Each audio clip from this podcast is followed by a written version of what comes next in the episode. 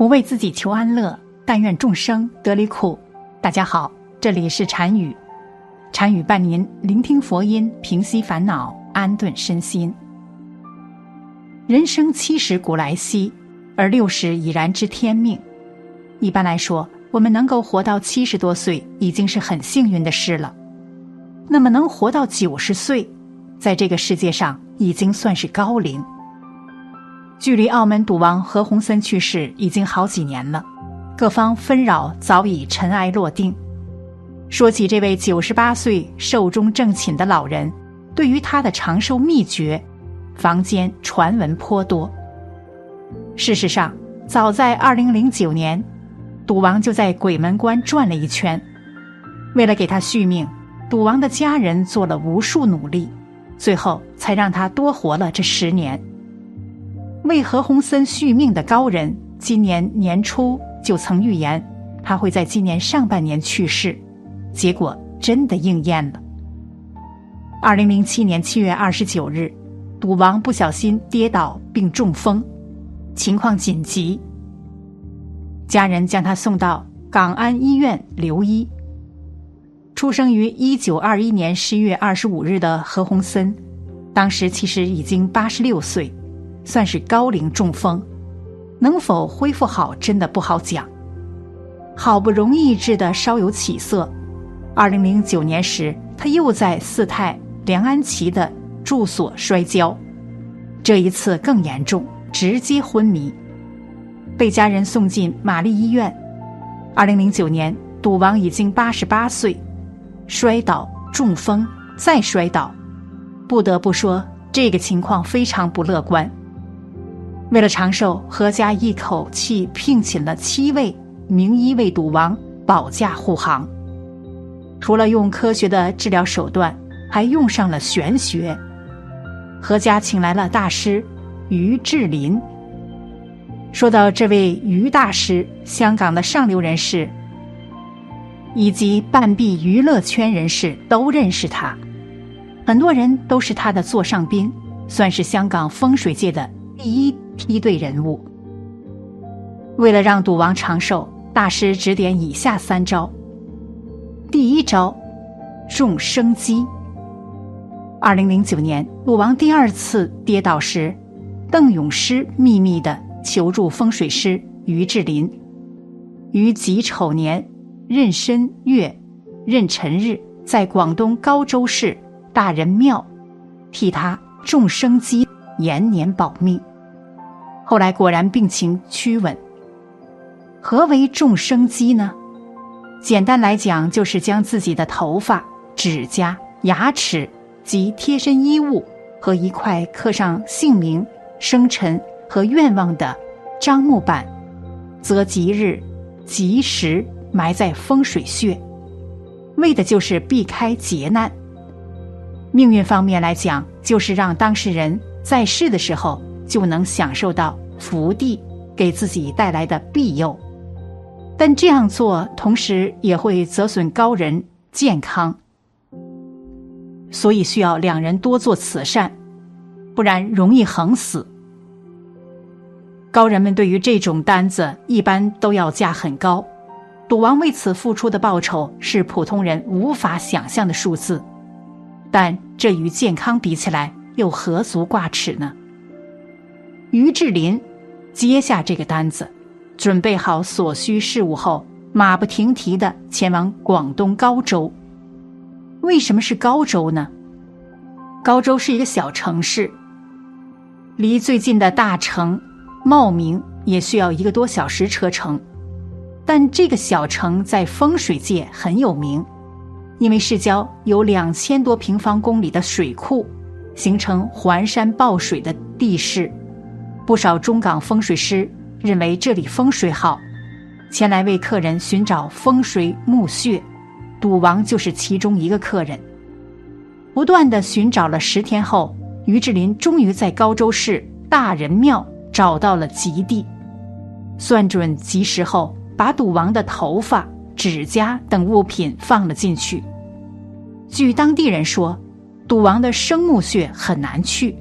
要用山板横过水库，然后再徒步走上山顶，经过大半个小时，赫然见到荒土上竖起一块碑石，上面刻有“何鸿燊博士生机福地”字样。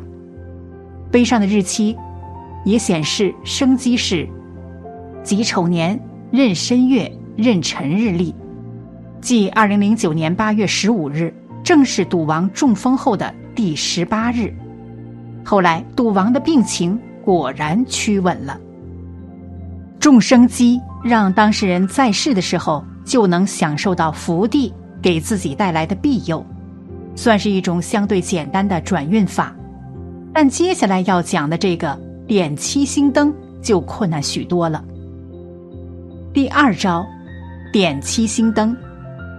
赌王的病情不乐观，家人情急之下。又找到十一年前为赌王种生机的于志林大师，何家人提出再付款，请大师帮赌王点七星灯。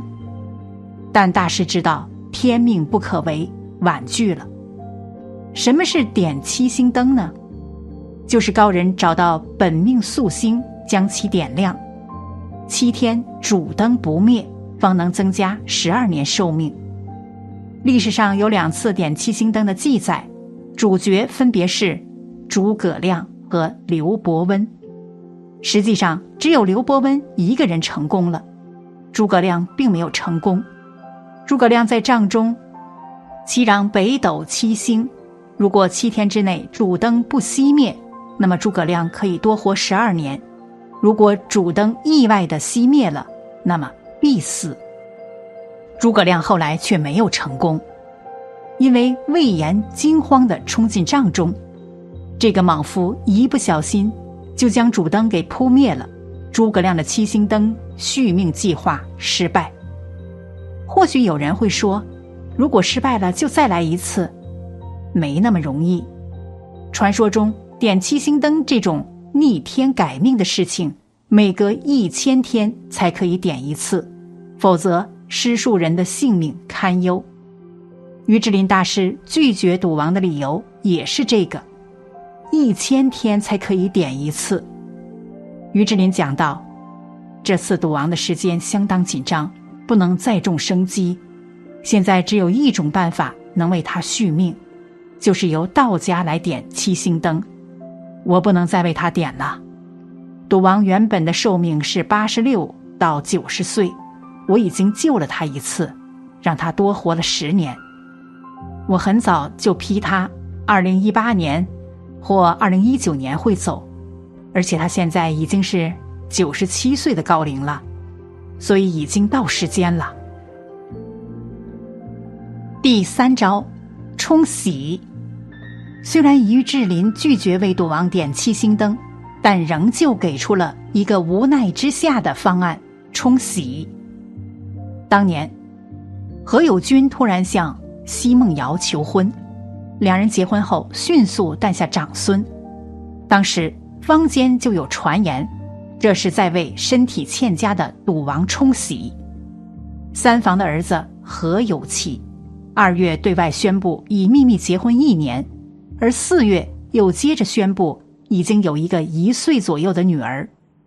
四月二十八日。何超莲和窦骁正式官宣恋情，四房长女何超莹三月八日宣布怀孕，并计划即将结婚。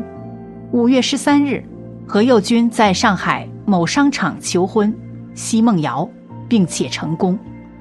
尽管赌王多喜临门，可身体始终不见好转，屡屡传出病危消息。纵然多管齐下。但这次却还是没能留住赌王，或者说没能战胜自然规律。